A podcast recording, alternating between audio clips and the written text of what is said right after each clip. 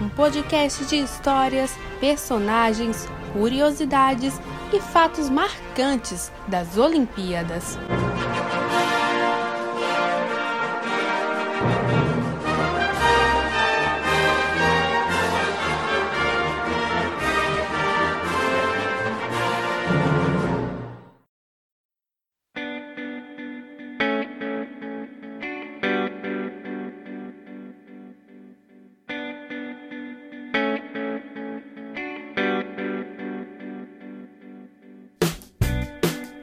Memória Olímpica no ar! Muito bom dia, boa tarde, boa noite ou boa madrugada.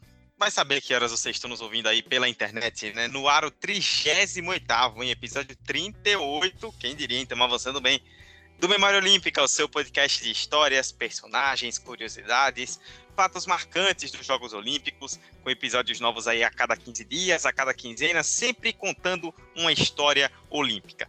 Mas nesta quinzena vai ser algo um pouco diferente. A gente não vai falar de história, né? Se bem que vai ser algo que já aconteceu, né? Querendo ou não, ele está no passado, mas foi bem há pouco, né? Por um motivo muito especial. Para você que começou a nos ouvir durante as Olimpíadas, vai ser um episódio bem parecido com aquele do especial Tóquio 2020, né? Onde a gente conversava aqui, fazia um debate bem legal sobre a participação brasileira nos Jogos Olímpicos. Hoje vai ser mais em estilo de conversa mesmo, não vai ser aquele roteiro que você normalmente está acostumado. Isso porque, como eu disse, uma ocasião muito especial. Você que ouve Memória Olímpica também há algum tempo já sabe que o Memória Olímpica é feito por sergipanos, né? A grande maioria deles aracajuanos, e aqui a nossa capital, a nossa cidade, Aracaju, recebeu entre os últimos dias 30 de setembro e 3 de outubro, o Campeonato Brasileiro de Ginástica Artística, com as principais estrelas da nossa ginástica aqui em Aracaju. E o Memória Olímpica teve credenciado, foi cobrir lá como imprensa, coisa chique, todo mundo de crachá, negócio bem bonitinho mesmo.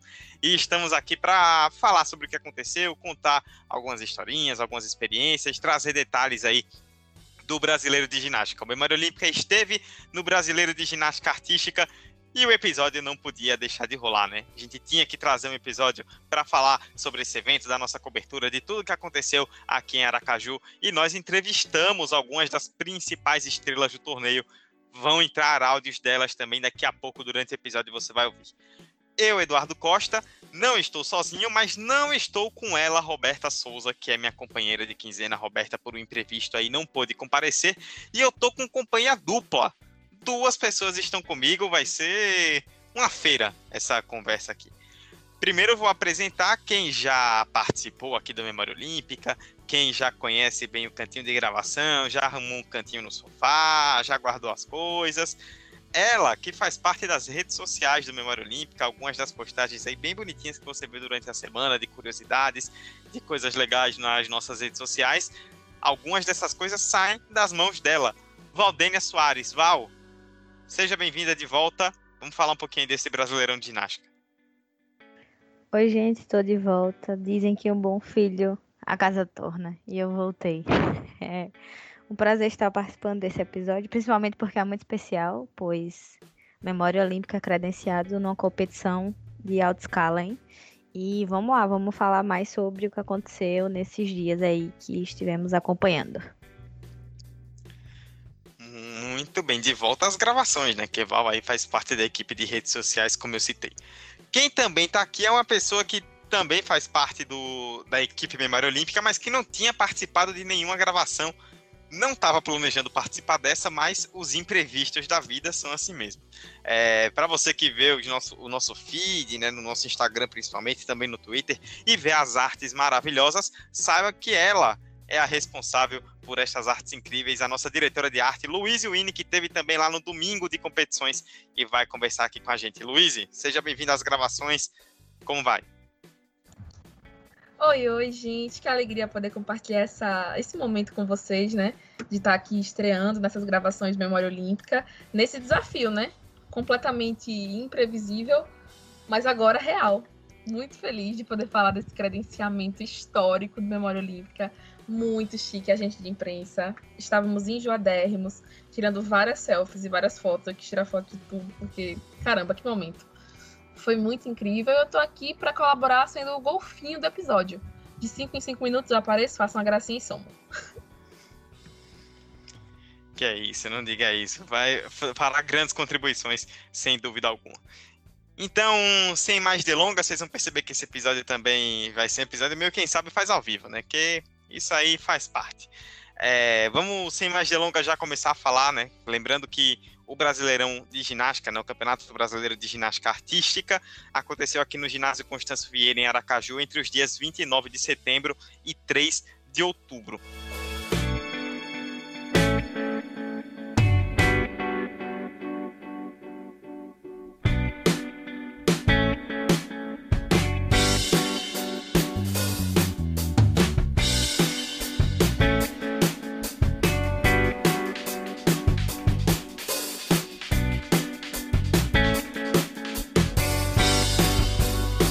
Primeiro dia, né, no dia 29, a quinta-feira, foi mais um cerimonial ali da abertura do campeonato, né, com todos os atletas e tal. E sexta, sábado e domingo foram os dias de competições. Na sexta, nós tivemos as competições feminina e masculina, individuais e por equipes. No sábado, as competições individuais e por equipes do infantil, né, na sexta-feira do adulto, no sábado do infantil, e no domingo as competições por aparelhos, as finais por aparelhos do, é, adultas, né? Tanto feminino quanto masculino. É, vamos começar então falando da sexta-feira, dia 1 de outubro. É, e aí eu já vou chamar Val. Val teve junto com a Juliana, nossa queridíssima Juliana Santana, que é a outra é, pessoa que cuida das redes sociais da gente, né? A Juliana, inclusive, é, a gente tentou articular com ela aqui para participar meio de última hora, mas acabou não rolando. Val, já quero que chamar para a gente falar dessa sexta-feira eu quero que você comece falando da grande estrela, né? Não tem como não falar da Rebeca Andrade. Foi o dia de competições dela, né? No sábado, competições infantis, e no domingo ela teve poupada por conta da disputa do Mundial aí no Japão, né? Que vai começar logo logo, no dia 21. E por isso ela só participou da sexta-feira e ganhou tudo que foi possível, tanto ela quanto o Flamengo. E você teve lá de perto para acompanhar. Fala um pouco como é que foi lá no ginásio, para vocês que estavam acompanhando, ver a Rebeca em ação na primeira competição dela depois do que ela fez na Olimpíada com um ouro e uma prata lá em Tóquio. Então, eu até comentei com Juliana na hora da, do individual dela, né? Que parecia que era a mesma sensação. Eu acho que talvez se eu. Não, claro que não vai ser, né? Mas enfim, vocês vão entender como se eu estivesse em Tóquio. Porque deixa aquele gostinho, né? Principalmente por ser a primeira competição pós-Tóquio, né? E aí, é, ela foi uma das primeiras, assim, que apresentou o solo ali, né? E aí é muito doido ver de perto, assim, e parece aquela mesma cena que a gente viu e reviu várias vezes durante as Olimpíadas e, enfim. É, Rebeca, ela que é medalhista de ouro e prata no individual geral lá em Tóquio, né?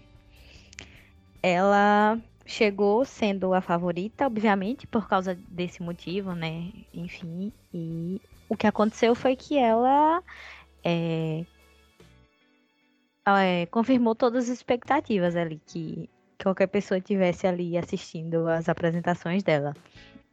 Ela teve um somatório de 57,950 pontos. E assim, quando você vai comparar por exemplo, a pontuação dela com as outras adversárias é disparado. A mulher disparou. Você poderia facilmente tocar essa música porque a mulher disparou, porque era uma, é uma diferença de pontos absurda assim dela para as outras adversárias. É... E aí ela, como eu falei, né, ela abriu ali a participação na competição logo no solo. E aí começou, o toquezinho de baile de favela. E eu fiquei inteira arrepiada. Não, inclusive, eu queria que você falasse sobre isso também, né? Porque baile de favela explodiu, né? Depois da Olimpíada. E ela voltou já depois do ciclo com baile de favela, né? Para quem, para você que teve lá, para Juliana, para as outras competidoras que assistiram, imagino que tenha sido um momento único. Não, assim, é... eu não, eu não não fazia ideia se ela ia repetir essa mesma música, etc. E então foi uma, foi uma expectativa muito boa, muito boa, muito boa, assim, que foi atendida de uma maneira muito surpresa, assim, para mim, porque meio que o ginásio tava em silêncio, assim, né? Porque ela ia se apresentar, então tava todo mundo vidrada nela. E aí começou o solo, assim, o solinho de baile de favela. E todo mundo começou a gritar e a bater palma. E, tipo, eu acho que foi uma, uma reação de geral, assim. E aí eu até olhei pra Juliana e fiz uma reação, tipo, meu Deus, sabe? Parece que eu tô em Tóquio. Parece que eu estou lá. E aí ela começou e, sei lá, eu só. Eu, eu acho que eu, eu, coloquei o lado um pouco jornalista assim de lado e fiquei só vendo e ouvindo a música. Que sonho. jornalista também tieta, viu? É bom avisar para as é. pessoas que estão ouvindo. Jornalista também é gente. E a gente tietou bastante. Nossa. E aí, assim, além de tudo isso, ainda teve o fato de que ela foi absurda. Absurda, absurda. É, foi impecável a apresentação dela e cada vez que ela cravava, depois de um pulo assim, ali, fazia tudo certo, incrível, impecável. Eu ficava, meu Deus, não é possível. Sabe? Parecia que era um, que era um sonho que eu, que eu tava vendo aquilo ali pessoalmente. E é, ela fez, com essa apresentação, ela fez 13,800, né? Uma nota assim altíssima. E veio em sequência as outras é, as outras apresentações, né? Com um salto ela tirou 15,050 e assim, foi acerto atrás de acerto e notas altíssimas, altíssimas, altíssimas. É... Ela veio depois a sequência de, de barras assimétricas, desculpa, e tirou 15,100. E assim, para fechar com chave de ouro, ainda foi na trave e tirou 14, 14 mil pontos ali. E simplesmente no final a mulher somou 57,950, que foi assim. O suficiente, obviamente, para ela levar o título brasileiro ali do, do, campeonato, né? E aí teve também rolou é, Lohane, que compete com ela no, no Flamengo, também fez apresentações incríveis e fez uma dobradinha ali com ela no pódio, né? Ficou em segundo lugar com 52,350. E também teve é, no terceiro lugar é, Cristal Bezerra, que ela é atleta do Centro Olímpico de São Paulo, com a pontuação ali de 51,700. É, Me metendo é. um pouquinho na fala do host, que eu preciso ah, perguntar isso. Eu não sei, não tenho certeza sobre a Val, mas acredito que da experiência assim minha e do Eduardo, nosso último evento com público, de alguma forma, foi na, na etapa do vôlei de praia, do circuito brasileiro de vôlei de praia. Saudoso circuito brasileiro de vôlei de praia. Circuito maravilhoso, o grande, incrível. Acho que foi o seu último evento com público também esportivo, né, Val? Não, eu ainda fui assistir Confiança e Fortaleza pelo Copa do Nordeste aqui no Batistão. Você ainda teve uma outra oportunidade. Então, tipo assim, eu queria saber de você qual foi a sensação de que, assim, vamos lá, tecnicamente não deveria ter público, mas a gente tinha ali os convidados VIPs, a imprensa que estava super tietando também, acompanhando. Como foi para você ver o público acompanhando o esporte assim ao vivo? Porque para mim foi absurdo. Eu me senti super hypada, sabe? Tinha pouca gente, claro, por causa do ambiente, etc. Por causa do, da, das precauções que a gente tem que tomar nesse momento de pandemia. A gente tem que lembrar que continuamos numa pandemia. Mas caramba, velho, que experiência absurda poder ver as pessoas vibrando, sabe? Então, é... primeiro que, tipo, eu ainda fico muito. Não, não sei qual seria a palavra, mas quando eu vejo assim, que eu estou em um lugar com bastante pessoas assim, né? Que, de, tomando esse cuidado, etc. Mas desse jeito, tipo, parecia uma miragem, sabe? Porque ver pessoas. Ah, eu vejo na TV, etc., que tá rolando público agora, etc. Mas eu não, não estive no público assim depois. É, que fechou tudo e pandemia, etc. Então, assim, ver as pessoas torcendo de perto, nossa, muito bom. E em especial que era um público muito seleto, assim, né? Tipo, além de imprensa, tinha alguns poucos convidados, o que eu acredito que que, que, realmente tinha pessoas assim que, que acompanham a modalidade, que tava torcendo mesmo, que o conhecia e que tava ali junto porque gosta e etc. Então isso foi muito bom assim. E é muito bom também porque dá para identificar quem tá gritando. Você sabe quem tá ali ovacionando uma pessoa, quem tá gritando porque Rebeca deu um salto perfeito ali. Então, tipo, dá para identificar meio que tudo assim. E foi uma sensação muito doida. Parecia que era uma coisa nova, mas que não é. Um outro ponto são os atletas, né? Porque muitos deles estavam acompanhando ali nas arquibancadas. E, meu Deus, velho, eu tava apaixonada pelos atletas, porque é uma sensação tão família, sabe? De você estar tá torcendo pelo outro. Porque a queda do outro também é a sua queda, e a vitória do outro também é a sua vitória, sabe? Um clima de união absurdo que, que assim, transcende o esporte.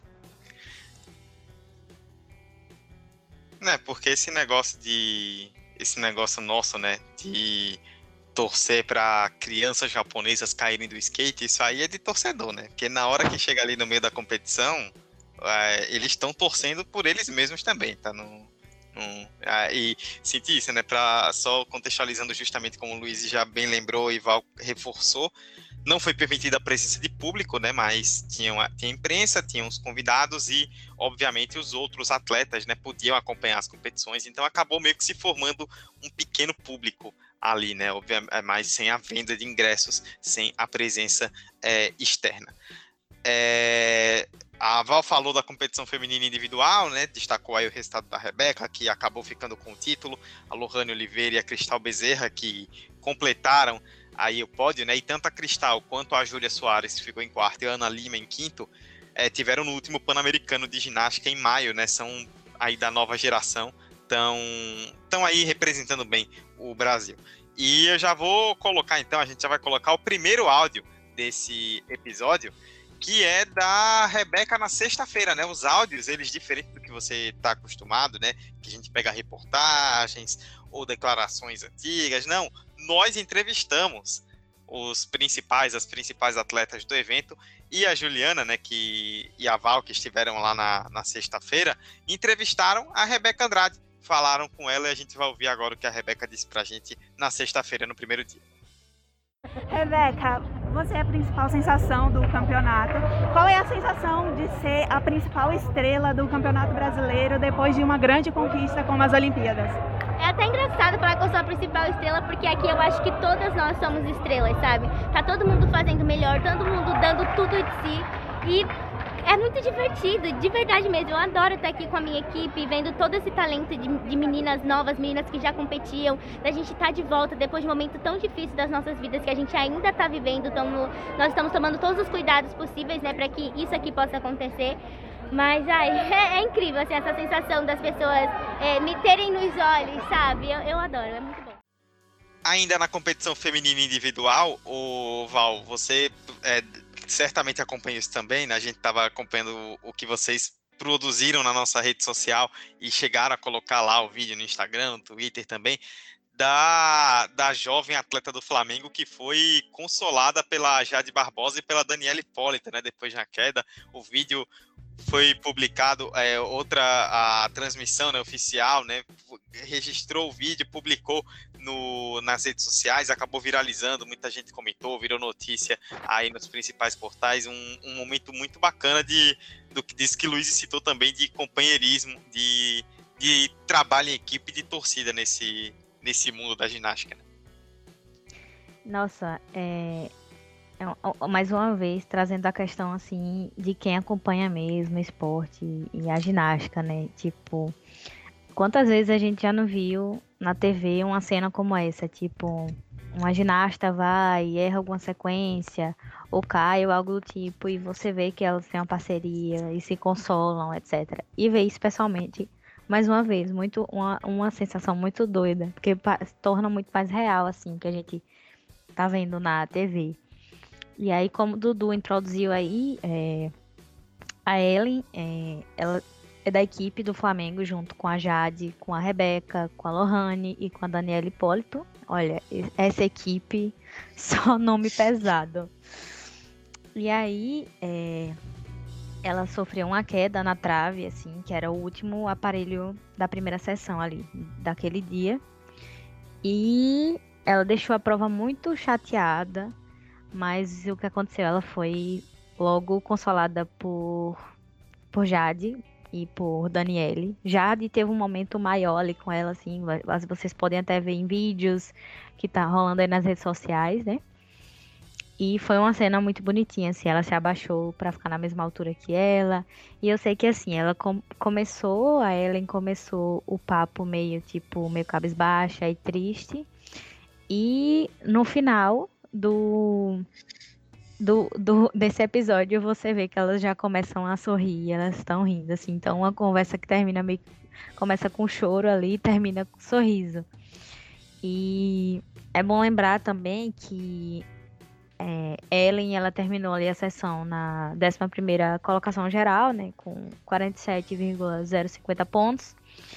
E assim, ela vem de bons resultados também no Campeonato Brasileiro Juvenil, que foi disputado, eu acho que em agosto, lá em São Paulo. E, e nessa competição, né, ela foi a segunda colocada ali no geral e no salto e venceu na trave e no solo. Então, assim, é, contextualizando essa história dessa pequena, grande ginasta. E olha, é, tem muitas pequenas grandes ginastas, viu? Porque o que. Depois eu vou falar do sábado, eu sei que o Luiz vai falar agora também. Mas depois eu vou falar do sábado, que o que teve de, de criança. Ah, a verdade é essa, não? De criança ali fazendo uns absurdos no, naqueles aparelhos, nossa, fiquei realmente impressionado. Ao vivo é muito mais chocante do que pela televisão.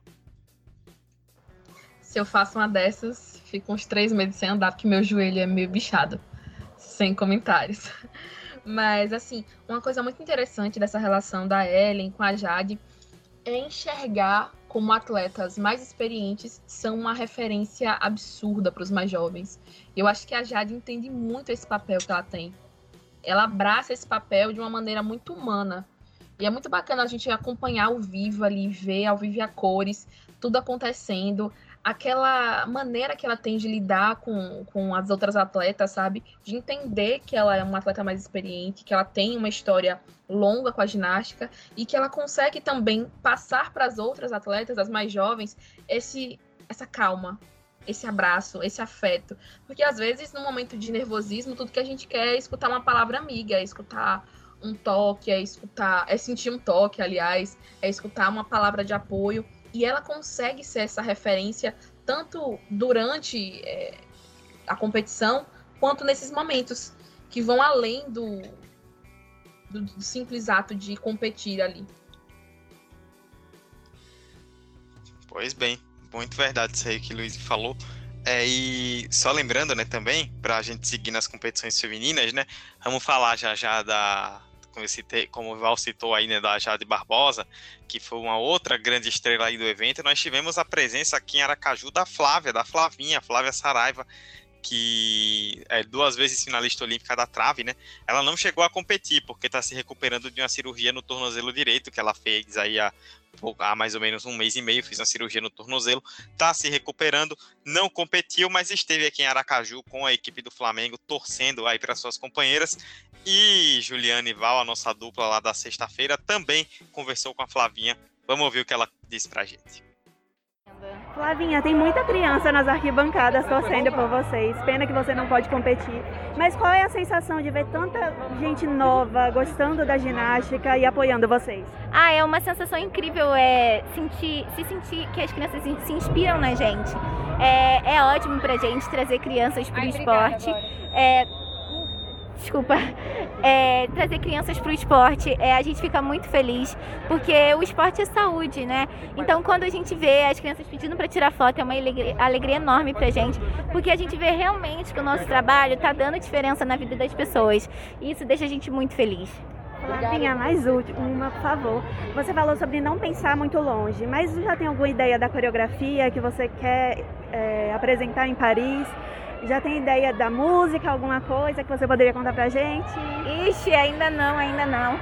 É, eu mudei de música agora, eu só usei ela uma vez nas Olimpíadas e eu nem consegui fazer a minha melhor apresentação. Então eu ainda quero usar essa música, desfrutar delas mais vezes, porque ela foi feita com muito carinho pra mim e é uma música linda que ficou incrível e eu quero usar ela mais vezes ainda. Ainda na sexta-feira, na disputa feminina por equipes, o Flamengo foi campeão, aí com sobras, né, com grande ajuda da Rebeca Andrade, que faz parte da equipe do Flamengo. Ignorem o clubismo da, de Luiz aí no fundo. Luiz, ó, oh, esse episódio não tá sendo editado, Luiz tá atrapalhando aqui o andamento do episódio. Eu vou eu, ah, tá, muito bem. Eu já ia mutar, Obrigada. mas felizmente ela, ela se adiantou. O Flamengo venceu a competição feminina por equipes no adulto, com a Rebeca Andrade brilhando, né? Além de Lohane Oliveira, Maria Moreno e Jade Barbosa nas competições, além de Daniela Hipólito, que fez parte da equipe é, nas competições de salto, de solo e de trave, mas a, as notas elas não foram utilizadas, né? O Flamengo venceu com o Sejim do Paraná a com a medalha de prata e o Centro Olímpico com bronze. E aí, Val, vai entrar agora o áudio da entrevista da Jade, né? Você entrevistou a Jade lá na sexta-feira. Eu queria, antes da, do áudio, que você falasse um pouquinho mais exatamente da Jade, porque ela estava desde o Mundial de 2019 sem competir, né? Tava com a lesão, tá voltando agora, tá voltando aos poucos. E não só se mostrou uma grande atleta na dentro das competições, né? A gente viu ali como ela ajudou o Flamengo a ser campeão, mas também fora, foi um show de simpatia, tirou foto e conversou com todo mundo. É... Conta pra gente como é que foi estar tá ali próximo, poder conversar e acompanhar a, a Jade voltando a competir depois de tanto tempo. Olha, é... primeiro que, tipo assim, é... ok, Rebeca Andrade, estrela, veio de Tóquio, etc. Mas, cara, Jade Barbosa pra mim é um grande evento. E quando, quando é, eu vi assim ela ali na, a, na área de competição tal, fiquei muito feliz, né? Porque como a gente já falou, ela vem aí de um tempo se recuperando de lesão, não estava competindo e, e ela é uma, uma atleta assim fantástica, fantástica. É, é, ela é a primeira. Ela tem, é a atleta que tem a primeira medalha na disputa de concurso geral em um campeonato mundial. Ela tem, sei lá, a melhor classificação individual geral em uma edição olímpica. É a única atleta que conseguiu mais de uma medalha no Campeonato Mundial de Ginástica Artística. Além de ela é ser a única ginasta a conquistar a medalha de ouro nos Pan-Americanos, que foi ali no, no, aparelho do, no aparelho do salto que rolou em 2007. Então, assim, sou muito fã e é importante relembrar os feitos dela. É, além disso, fora é, da área de competição, é incrível, né? Nós, a gente já citou o, o momento ali que ela teve com a Ellen, né? De prestar um apoio, de abraçar ela, enfim.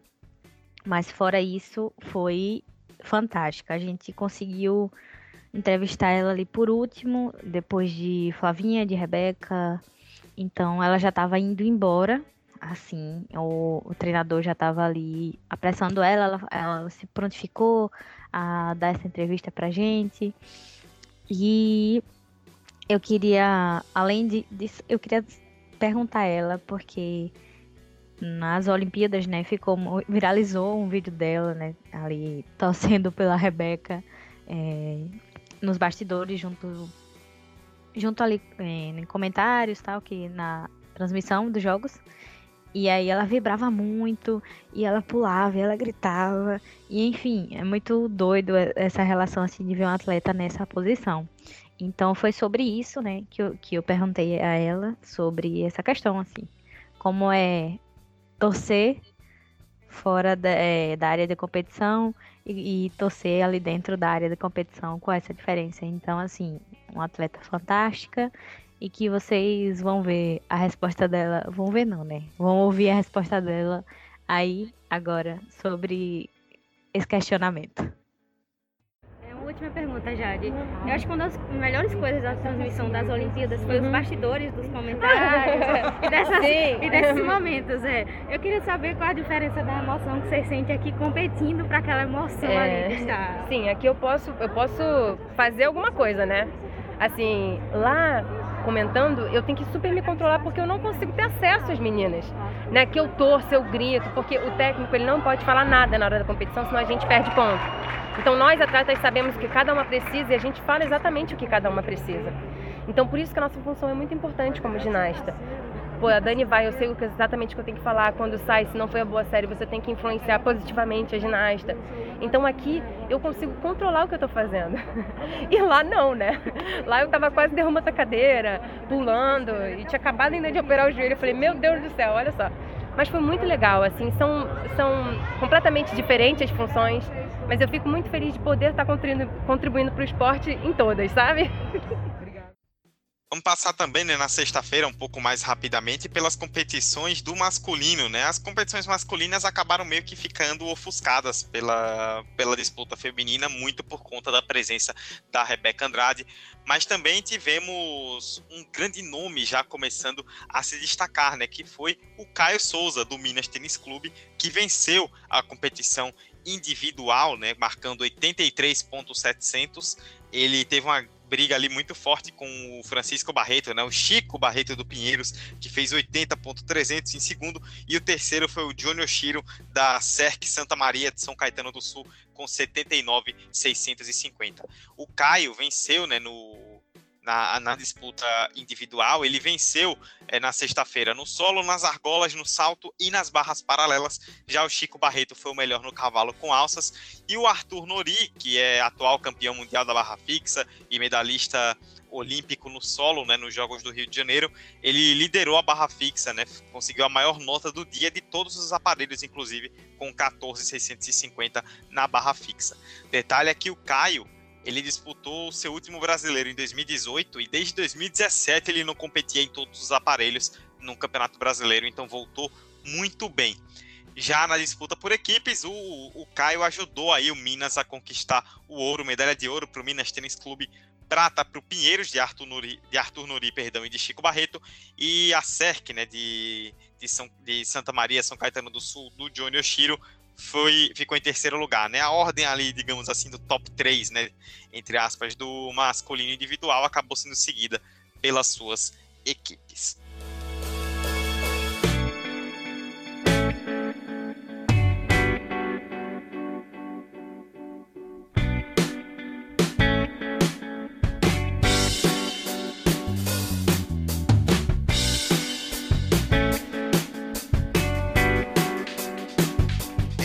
Sábado, dia 2, eu estive lá com a nossa queridíssima Nayali Cunha, Nayali que certamente está ouvindo, que entrou recentemente aí na equipe e teve comigo lá no sábado para as disputas do infantil, né? Para as disputas aí do infantil do sábado. Não tivemos disputas adultas, mas tivemos as ginastas do, do adulto, ginasta, é, é, ginastas de várias equipes aí do adulto, incluindo os principais nomes, torcendo lá nas arquibancadas.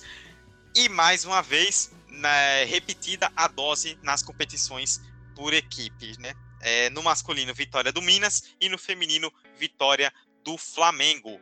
É, inclusive, não. eu sabia, não. Ah, não, não, não, você não vai. Eu vou continuar agora. É, inclusive no feminino, né, no do Flamengo, fazer um destaque rápido aqui para Isabel, Isabel Aguilar Ramos, na subdivisão 10 e, é, na subdivisão né, de 10 e 11 anos, ela simplesmente ganhou todos os aparelhos. Todos. Todos, todos, todos. Ela é um talento assustador. Isabel Aguilar Ramos. Guarde esse nome, você que está ouvindo, que daqui a alguns anos, com certeza, vamos ver na Olimpíada a Isabel representando o Brasil, porque esse talento, olha, é espetacular. O que a Isabel fez, eu realmente fiquei impressionado. Eu até brinquei com a Nayali que era muito fácil saber quando a Isabel, depois das premiações, estava aparecendo, porque ela estava com seis medalhas no pescoço e quando caminhava, ficavam batendo as medalhas lá uma na outra, né? Então era muito fácil saber onde estava Isabel. Era só ouvir o, barulho de medalha, a gente já sabia por onde ela estava.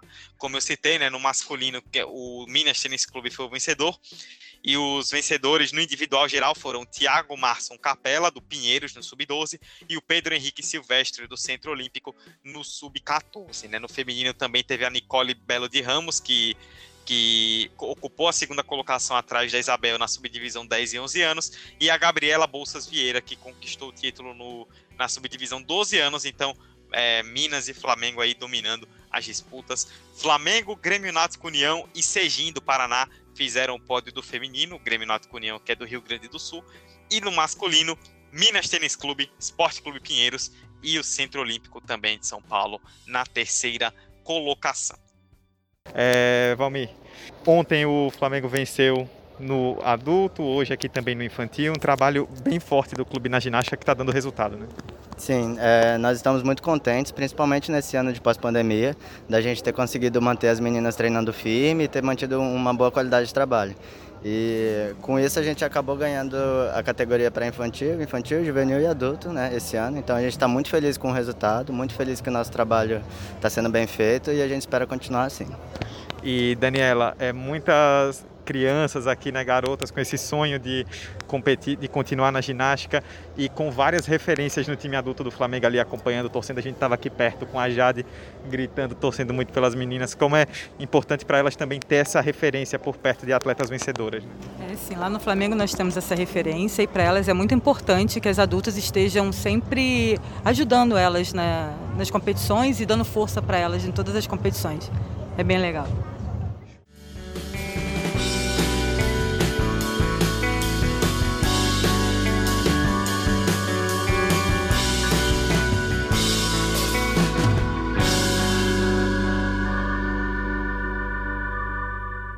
Vamos passar para o domingo, né? O domingo que foi o último dia das competições, com as competições adultas, com as finais por aparelhos. É, eu citei né, que Val e Juliana estiveram lá na sexta-feira. Luiz esteve junto comigo e com Roberta no domingo, lá cobrindo as competições, as finais por aparelhos, é, sem a presença é, da Rebeca Andrade, né? Que acabou aí, como eu disse, poupada do feminino é, na, nas disputas no domingo, né? Por conta do Mundial. E aí, é, Luiz, até a gente destacou aqui as tabelas as classificações, as pontuações. Legal, muito legal de ver que na disputa feminina, sem a presença da Rebeca, né, que acabou aí sendo poupada, nós vimos outros nomes aparecendo, se destacando, nomes que talvez não sejam tão conhecidos do grande público, né, que acompanha mais por cima a ginástica, mas que certamente mostraram que a gente tem um caminho legal aí a trilhar de futuro nos próximos anos. Com certeza, não dá para falar dessas finais por aparelho sem citar Cristal Bezerra. Ela deslizou. Deslizou e fez um salto incrível, se destacou bastante, foi muito bacana de acompanhar. São muitas ginastas que são de nomes desconhecidos do público, mas que conseguem fazer coisas incríveis. Ah, para mim, assim, não tenho como deixar de falar do solo também da Cristal, foi incrível, balançou o público. A gente sentiu ali o ginásio tremer. As pessoas estavam muito empolgadas na apresentação da Cristal e foi assim um destaque absurdo. O engraçado e, o curioso é essa divisão das medalhas de ouro, né, da Cristal com a Júlia no solo. Mas se teve alguém que me surpreendeu assim 300%, foi a Josiane, a Josiane Silva do Sejim, que fez 13.400 pontos na trave porque tem, tem aquele momento de aquecimento, né? Os ginastas passam pelos aparelhos alguns minutinhos antes. E nesses momentos assim que anteciparam assim a competição, a Josiane foi a ginasta que eu senti mais nervosa entre todas. Eu senti ela bem nervosa, ela não estava conseguindo completar os movimentos, ela não estava conseguindo é, encaixar uma sequência na trave. E eu senti, caramba, será que não vai dar para Josiane? Ela estava bem, bem nervosa. A técnica estava lhe dando algumas instruções, tentando acalmar, e eu sentia que ela estava um pouco perdida ali, talvez nervosa com a situação, quem não ficaria, né? Eu estava na arquibancada estava nervosa, imagina ela que estava lá. Mas na hora da apresentação, parece que ela virou a chavinha. Virou a chavinha e conseguiu apresentar um, um, uma sequência absurda era acerto atrás de acerto, muita leveza, os movimentos que pediam um, toque mais coreográfico foram muito bem feitos. A saída dela foi absurda também, foi muito bacana de acompanhar. Então, enfim, para mim a Josiane foi o maior destaque dentre tantos outros nomes aqui. A gente vê a Jade com duas medalhas de prata, a Cristal que conseguiu dois ouros. São outros destaques que com certeza a gente aplaude, a gente reconhece aqui, mas para mim que estava lá no ginásio acompanhando, a Josiane foi uma história assim de twist, assim, de, de um plot twist que eu não esperava. A Josiane teve uma história parecida com a do Caio, mas a do Caio fica mais para frente. Pois é, daqui a pouco a gente vai falar do Caio também, só destacando aí os resultados, né, alguns dos resultados, os resultados do domingo, né, nas finais por aparelhos, no salto Cristal Bezerra do Centro Olímpico, que a que a Luiz citou aí com a medalha de ouro, prata para Beatriz Santos do Fluminense, bronze para Ellen Silva do Flamengo. Nas barras assimétricas, ouro e prata do Flamengo com Lohane Oliveira e Jade Barbosa e Amanda Lima do SESI São Paulo com bronze. Na trave tivemos Josiane Silva do Serginho do Paraná em primeiro, Jade Barbosa do Flamengo mais uma vez com a prata e Maria Moreno também do Flamengo com bronze e no solo mais uma vez Cristal Bezerra com ouro, empatada com a Júlia Soares, né, do Serginho. As duas conquistaram ouro e o bronze ficou com Rafaela Oliva do Grêmio Náutico União. Vamos falar do masculino então, né? Para fechar, falamos aí do feminino, vamos falar das competições masculinas que fecharam o último dia do Brasileiro de Ginástica Artística aqui em Aracaju. Luiz, vamos falar já já do Caio, que foi a grande estrela aí do masculino a nível de resultados. É, mas antes, né, a gente entrevistou também o Arthur Nori, e a única medalha de ouro do Nori, né, entre todos os aparelhos na, nas finais de domingo, foi na barra fixa, né, como eu citei lá atrás, né, o Nori, que é o campeão mundial da barra fixa, acabou confirmando o favoritismo e, e venceu numa grande disputa também com o Caio Souza, mas o medalhista olímpico e campeão mundial Arthur Nori, no aparelho que ele é especialista, que já foi campeão, como eu citei, acabou conquistando a sua medalha de ouro por aqui, né? Sim, sim, mais uma vez a, as reviravoltas da vida, né? Ele que tinha ficado fora da final nas Olimpíadas, tá agora recebendo a medalha de ouro. A gente percebeu, era, visual, era visualmente muito perceptível como o Nori estava emocionado com aquela medalha. Acho que para muitos atletas ali aquela medalha significava uma reafirmação, mas para ele ainda mais. Ele que busca esse bimundial no Japão, ele que vê esse, esse brasileiro, viu esse brasileiro como uma chance de se reafirmar, de reforçar porque, querendo ou não, a, nossa confiança acaba caindo quando a gente tem resultados negativos. É natural para qualquer ser humano e para um atleta isso é ainda mais comum. Então, acho que para o Nori, esse brasileiro serviu como esse, teste, sabe? Esse teste de fogo, de saber, então, sim, eu estou aqui me preparando, vou buscar novamente esse pódio no mundial, no mundial e receber essa medalha. A gente percebeu, conversando com ele, que tinha sido um momento, assim, de muita emoção para ele. Pois bem, a gente vai justamente ouvir agora então o Arthur Nori, conversamos com ele. Esse áudio vai ser um pouquinho mais longo, né? Fizemos duas perguntas aí para o Nori no domingo, né? Falando justamente sobre essa, essas conquistas, essa, esse, essas medalhas que o Nori conquistou aí no, no Brasileiro de Ginástica aqui em Aracaju, e também sobre a competição, né, na ginástica masculina, nós citamos lá no começo, né, o Caio Souza, o Johnny Oshiro, o Chico Barreto, além do próprio Nori, é, a gente perguntou a ele sobre essa disputa também aí saudável, né, do, de vários nomes fortes da ginástica masculina brasileira. Vamos ouvir o que disse pra gente Arthur Nori, e na volta vamos falar da grande estrela da competição masculina. Depois de uma Olimpíada onde vem um resultado que você provavelmente não estava esperando, a primeira competição você já consegue é, medalha, você já consegue inclusive uma de ouro. É, como é que foi para você tipo, esse primeiro campeonato pós-Tóquio, você já começar num bom nível, pensando já em Paris? É, depois da Olimpíada a gente já pensou, começou a ver tudo que, que precisava ver, onde foi que a gente errou nos detalhes ali, que a gente estava com expectativa muito, muito grande, né? Eram Jogos Olímpicos ali que estava típico, a gente sabia de tudo que, que, que, vem passando, então a gente já tinha que, que, prestar muito mais atenção. E aí depois do resultado a gente. Aonde foi? Vamos trabalhar isso. Eu sei que o Mundial agora é no Japão de novo. Onde que dá pra gente mudar e fazer diferente ali? Então poder usar o Campeonato Brasileiro como preparação é muito importante. Tem arbitragem, todos os árbitros aí internacionais também, então Uh, com certeza com a transmissão todo mundo tá vendo, acho que é, que é importante assim pra gente se testar na hora da competição, porque Mundial é, é pauleira ali, então é de novo, mas é, é, é, todo esse processo também agora visando também o ciclo de Paris 2024. É, você chegou aqui como o nome mais consolidado, mais conhecido da ginástica masculina. Aí tivemos o Caio, o Johnny, o Chico. O nível da ginástica aqui no Brasil está muito alto, né? O que só ajuda vocês na preparação pensando na Olimpíada.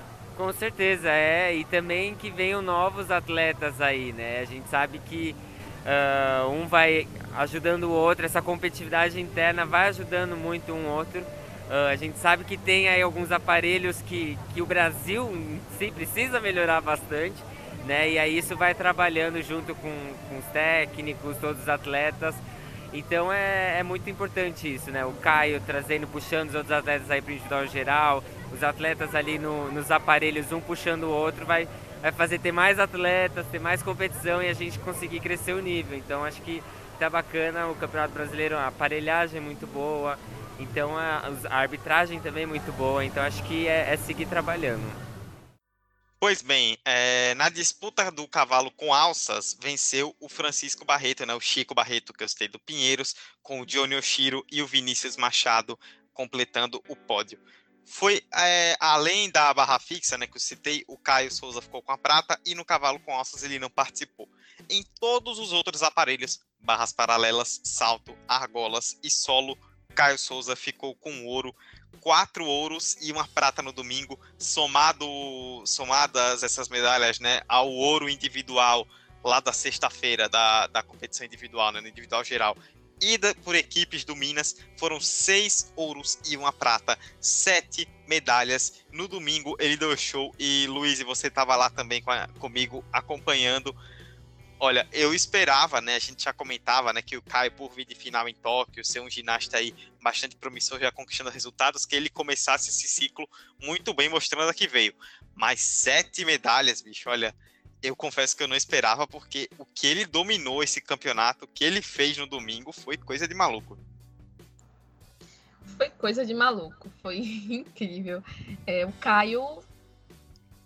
Me, me faltam palavras para poder definir o que o Caio fez e o mais legal de tudo é que ele faz, e ele fica com uma expressão de que não tá fazendo nada, sabe? Ah, beleza, fiz aqui um aparelho, ouro, tá. Vamos fazer aqui o próximo, ah, ouro, tá, beleza. Ele tem essa expressão serena de que, assim, ele só quer fazer o que ele ama.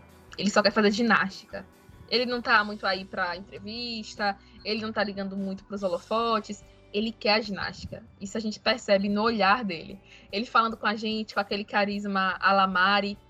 Foi muito incrível. Ele é muito, muito, muito competente.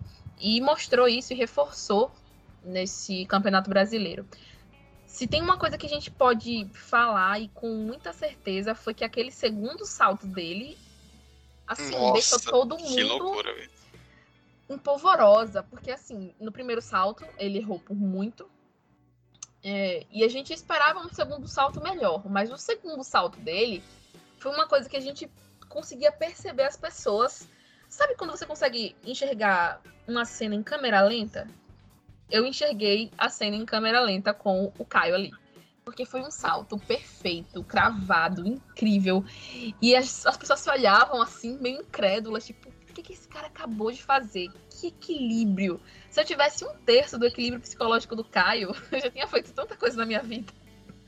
Sem brincadeira. Ele foi incrível, incrível. Fora os outros aparelhos em que ele brilhou. O ouro no solo, o ouro nas argolas, além do salto, as barras paralelas. Enfim, é incrível o quanto o Caio tem uma serenidade muito grande passando pelos aparelhos de uma maneira muito tranquila, muito tranquila. Ele se destacou e com certeza foi o nome do, do campeonato junto com a Rebeca. Foi um domingo muito feliz poder acompanhar o Caio ao vivo daquela maneira. Foi um domingo muito alegre, realmente, porque o que ele fez ali, eu acho que a gente vai demorar um tempinho para ver algum outro atleta repetir. E vou falar para você que o, o, salto foi impressionante, mas a apresentação dele nas argolas também foi um negócio impressionante. Tanto que ele tirou 14,850, né? Não foi qualquer nota, ele arrebentou. Teve eu tava com Roberta acompanhando, né? E acompanhar ao vivo é muito legal porque você percebe mais alguns detalhes, né? E parecia que ele simplesmente não mexia a argola, não mexia o fio, nada. Ele parecia que ele tinha congelado, preso na argola lá em cima. Foi uma coisa de maluco, uma apresentação realmente espetacular. E o Caio tem tudo aí para se consolidar nesse ciclo olímpico aí como talvez o grande nome da ginástica masculina brasileira. Só para poder fechar então, né? Caio Souza no ouro nas barras paralelas com Chico Barreto e Gabriel Barbosa do Minas, é, o Chico do Pinheiros, né? Como eu já, já disse antes. No salto, Caio em primeiro com Yuri Guimarães do Cerque Santa Maria e Josué Eliodoro do, da Sojipa, completando o pódio. Nas argolas, Caio em primeiro com Guilherme Oliveira do Pinheiros e Lucas Bittencourt do Minas, assim como Caio Souza no pódio. E no solo, Caio Souza em primeiro e a dupla do Pinheiros empatada aí, né? Os dois ficaram com a prata, Arthur Nori e Patrick Corrêa. E Luiz, a gente conversou também, né, com o Caio depois das competições no domingo, né? Um homem absolutamente sorridente, Alamari. Por favor, vamos escutar Caio Souza, o brabo. A, a, a referência Mari, para quem não pegou, é a Mari do vôlei, tá? Que é a pessoa com menos expressão no planeta Terra. E, Eu acho que dá para colocar no mesmo time Caio Souza, Mari do vôlei e Bruno Henrique. Coloca os três juntos, você tem um suco de expressão. É, Jesus, vamos ouvir o que o Caio falou com a gente aí do. Bora pro áudio antes que comece o futebol. Meu Deus do céu. Bora pra esse áudio logo. Falando do, da, da, das várias medalhas conquistadas aqui em Aracaju. E a gente perguntou também sobre o salto, né? Que o Luiz falou que o Luiz citou bem. No, no primeiro salto ele acabou caindo. Ele já havia caído na final olímpica do salto e demonstrou uma força mental muito grande para aplicar um segundo salto espetacular. Vamos ouvir o que comentou o Caio. Caio, quanta medalha a gente até perdeu a conta no meio do caminho, tanto na sexta-feira quanto hoje, individual, coletivo. Você, no masculino, a nível de medalhas, foi o grande nome dessa competição. Começar um ciclo já desse jeito é muito animador pensando em 2024.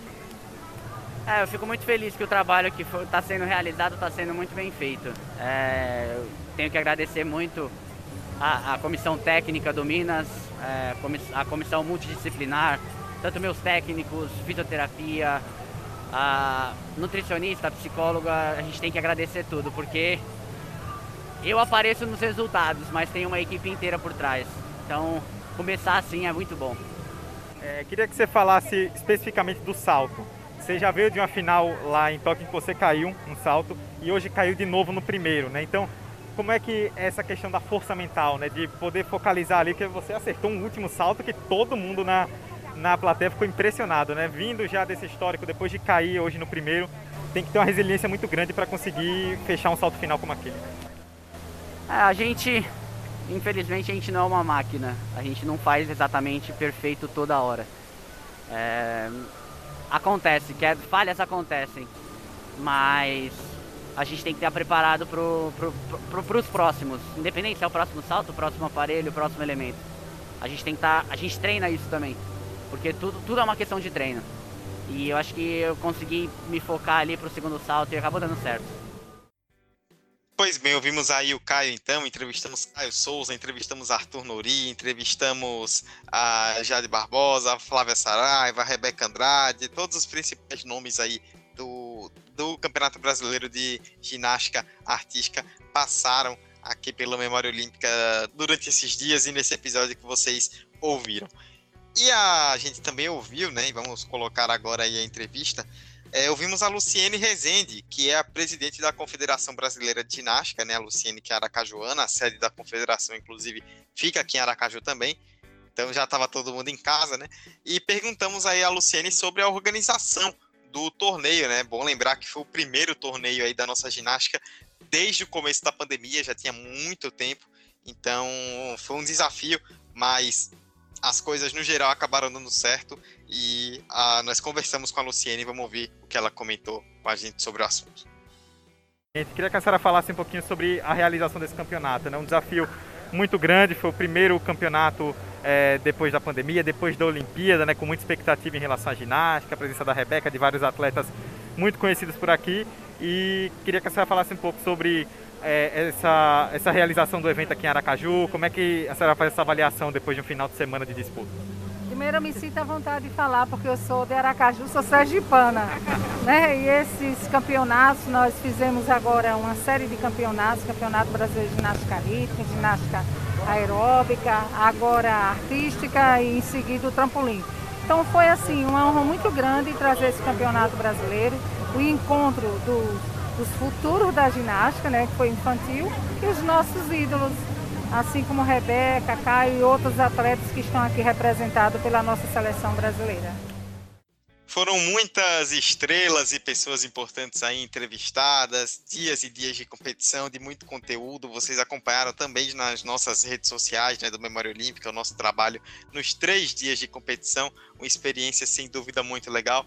E eu quero jogar para vocês, meninas, Luiz primeiro, depois Val, antes da gente partir para os finalmente do episódio 38 do Memória Olímpica, vocês falassem um pouco sobre a competição, né, a organização, o que vocês acharam, lembrando que essa foi a primeira competição da nossa ginástica, né, é, tá, é, de campeonato brasileiro especificamente, depois da pandemia, né, desde a pandemia ainda não tinha rolado competição por aqui, um tempo aí de muita expectativa, de muita espera, a competição voltou agora, ainda sem público, ainda com algumas restrições, mas com tudo funcionando muito bem. Queria que vocês comentassem aí se vocês estiveram presentes na competição, assim como todos nós da Memória Olímpica estivemos, para falar um pouco sobre o que acharam destes dias de brasileiro feminino de ginástica, feminino e masculino de ginástica artística por aqui. Foram dias de sonho. Desculpa, eu vou ter que ser fangirl aqui e meter essa. Sim, eu meti essa. Foram dias incríveis poder ver esses atletas competindo aqui em solo sergipano foi uma emoção incrível poder acompanhar esse trabalho, assim, poder sentir aquele clima de competição. Caramba, pra gente que adora esporte, pra gente que tava sentindo falta desse esporte ao vivo, de estar tá dentro de um ginásio, de acompanhar uma competição como essa, caramba, foi uma oportunidade maravilhosa. Então, assim, adorei, adorei o evento. Só queria realmente que tivesse uns copinhos de água passando ali pelos setores da arquibancada, eu não vou negar. se tivesse, seria perfeito. Fora isso, só agradecer, só poder tá aqui, só de poder estar tá aqui falando sobre ginástica e falando sobre um evento no nosso estado. Lembrando que a gente recebeu outras categorias de ginástica também, a gente acabou de sair da ginástica de trampolim, enfim, poder acompanhar esses grandes atletas e além disso, também acompanhar aqueles atletas que estão surgindo, ver esses nomes que ainda são desconhecidos é, pela massa, mas que a gente sabe que em breve serão gritados e serão muito aplaudidos pelo público, é uma sensação maravilhosa. Então, só tenho alegria para compartilhar sobre esse evento incrível. Queria, inclusive, fazer um agradecimento pessoal à queridíssima Glória Andrade, da, da Confederação de Ginástica. Glória é a pessoa que mais se aproxima de um anjo. Assim, que eu já vi na minha vida. A Glória foi super solícita com a gente, sempre preocupada em nos conseguir entrevistas, sempre perto da gente. E assim, foi uma honra muito grande. A gente viu outros veículos de comunicação que têm até maior alcance que a gente não estavam lá. E nós estávamos lá e recebendo todo esse carinho, toda essa atenção. Então, não posso deixar de, de fazer esse agradecimento pessoal para a Glória. Glória, muito obrigada. Você nos faz ter fé nas assessorias de comunicação do Brasil e do mundo. Obrigada, Glória. Obrigada, gente. Só gratidão. É, puxar o gancho aí de Luiz também para é, agradecer e falar como foi assim no geralzão.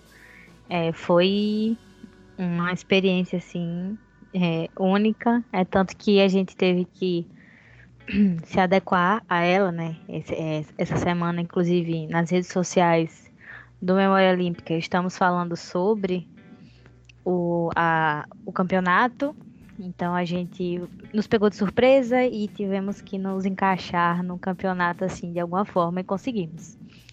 É, fora isso, foi muito bom tá ali, tipo, era muito doido ver Rebeca que recém veio de Tóquio, é, Flávia, que também não estava competindo, mas estava nas arquibancadas, Jade, que vinha de uns anos sem competir. A própria Daniela Hipólito, que é assim, né? É, o próprio nome já traz um peso absurdo. E como o Luiz falou, também essas novas apostas, essas novas promessas que estão vindo com muita força e com muito amparo dessas das atletas veteranas e podemos vivenciar isso ali, poder ver de perto e foi incrível assim, uma experiência muito doida, muito boa e ainda dentro da pandemia, mas assim, talvez menos pesado do que antes talvez. E poder reviver isso outra vez, assim. Nós comentamos sobre o circuito, circuito de vôlei de praia que rolou aqui, lá no ano passado. Então foi uma das últimas vezes ali que nós estivemos em um evento desse naipe. E poder voltar dessa forma, se cuidando do jeito que dá, foi muito bom. E isso aqui é resultado do que fizemos por lá. É, vou só estender o que vocês falaram aí novamente, né? Primeiro, nominalmente agradecer. Certamente ela tá recebendo esse episódio, nossa queridíssima Glória, assessora de imprensa da CBG. O que ela arranjou de entrevista pra gente, bicho, nos três dias, você tá louco. A mulher correu atrás de, de, de muita gente, inclusive, e foi buscando todo mundo pra gente, né? Chegava, ó, oh, vou trazer aqui para vocês a Rebeca, tem o Caio, não sei o quê. Eu, pô, tá ótimo, quem você trouxer, tá, tá valendo. E foi uma experiência muito legal, né? Algo que a gente comenta sempre por aqui. É, para quem às vezes ouve memória olímpica de outros lugares e que talvez não tenha esse tipo de noção, é, quando você não vive em uma cidade com uma grande metrópole nacional, que não é o caso de Aracaju, esses grandes eventos virem para cá não é não não é algo tão rotineiro, né? Não é que toda semana tem uma grande competição esportiva rolando aqui, tal. é muito mais raro disso acontecer. Então são oportunidades que são únicas e o Memória Olímpica teve presente e aproveitou essa oportunidade. A gente espera que vocês tenham gostado, né? Tanto do nosso trabalho nas redes sociais, quanto desse episódio aí que trouxe toda a nossa cobertura e tudo que nós fizemos e avaliamos e falamos aí de todos esses dias de competição.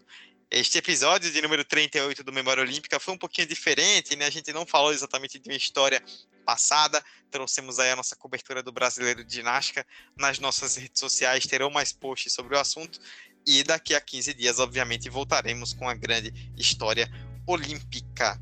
É, lembrando que as nossas redes sociais, você já sabe, arroba Olímpica Memória. Memória Olímpica ao contrário, arroba Olímpica Memória no Instagram e no Twitter. Eu, Eduardo Costa, estive desta vez com Luiz e Winnie, com Valdênia Soares, uma dupla um pouco diferente aqui, mas que contemplou aí essa galera de todos os dias.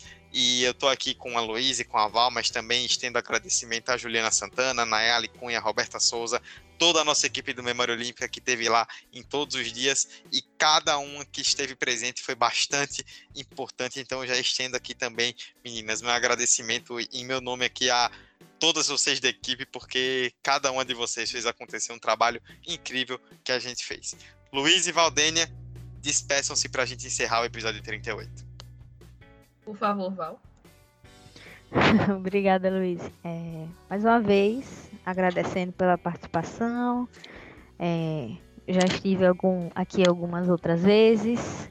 Estou fazendo mexendo nos episódios que eu participei, então procure aí, entendeu? E ouça todos os outros também.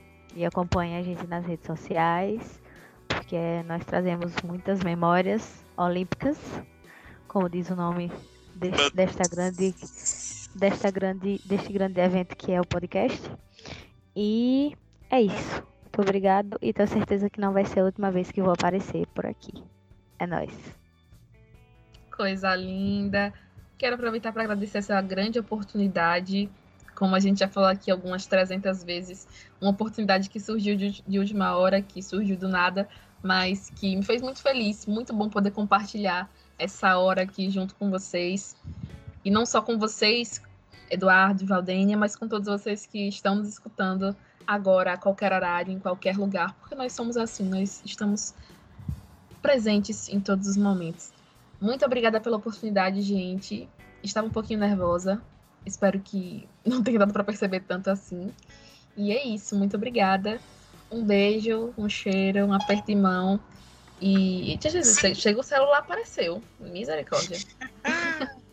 mas é isso, gente. Se não fosse eu, tinha que ter alguma coisa muito eu aqui, mas enfim. Muito obrigada, gente, por tudo. Gratidão por tudo. E, por favor, editor, quando for terminar o episódio, sobe o somzinho num baile de favela, por gentileza. Não, vai ter algo ainda melhor, tá? Além do. Ih, do... prometeu, hein? Me conta aí no privado o que, que vai ser. Não, não, não preciso contar, não. Vou contar pro mundo aqui no episódio. É, só antes de encerrar com o áudio final, é, Luiz e Val, é, só deixando avisado aqui, jogando verde, né? Que esse, a assessoria da CBG vai receber o episódio, isso chega aí na galera lá da CBG, jogando verde. Ó, pessoal, quem tiver contato aí com o Comitê Olímpico, é, dezembro vai ter o Prêmio Brasil Olímpico aqui em Aracaju. Se rolar uma, uma credencialzinha assim para o Memória Olímpica, eu particularmente não me incomodo, tá? Não sei vocês, eu Algumas acho que credenciais, por favor. Vem, vem, chama na credencial, bebê. É, não, tem que rolar, pô. A gente tem que entrevistar a galera. Eu tenho que entrevistar o Pio. Se eu entrevistar o Pio, eu morro feliz. Meu irmão, Eduardo vai meter uma roupa social depois de três anos. Esse momento será, vai ser será que, será que a edição vai cortar essa parte? Chora Não. mais. Por favor, nós somos um projeto independente de, de, de esportes, ok? Nós Trazemos curtimos a conteúdo com muita, democracia. trazemos conteúdo, às vezes, muitas vezes, com muita dificuldade, pois vamos atrás de coisas de 1872 nas Olimpíadas de Inverno e que não existe em lugar nenhum, mas a gente faz um suco e existe. Então, assim, em Sergipe, né? Especificamente aqui em torno Aracaju, Socorro, temos São Cristóvão, temos Itabaiana. Então, assim, se vai ser um prêmio aqui, eu acho que nós deveríamos estar presentes. E não uma credencial. Todos, das pessoas do podcast. Por favor, hein, gente. Nós somos uma família. Nós somos siameses. Nós só andamos juntos. Por gentileza. Nunca pedi nada. Já pedi muita coisa, mas ignora. Ai, meu Deus, depois desse jabá não tenho mais o que fazer. Além de encerrar o episódio, lembrando mais uma vez as nossas redes sociais, arroba Olímpica Memória no Instagram e no Twitter. A gente volta aí na próxima quinzena com mais uma História Olímpica. E para encerrar, né, os episódios do Memória Olímpica habitualmente sempre tem os áudios de encerramento. Como você ouviu, né, na sexta-feira nossa equipe entrevistou a Rebeca Andrade. No domingo ela não competiu, no último dia, né, teve poupada, mas recebeu homenagens, uma placa da CBG, homenagens dos atletas, dos dirigentes, por conta das medalhas em Tóquio. E a gente também conversou com a Rebeca no domingo. Ela falou justamente sobre isso, né, de ser a grande estrela do campeonato, de ser o grande rosto da competição.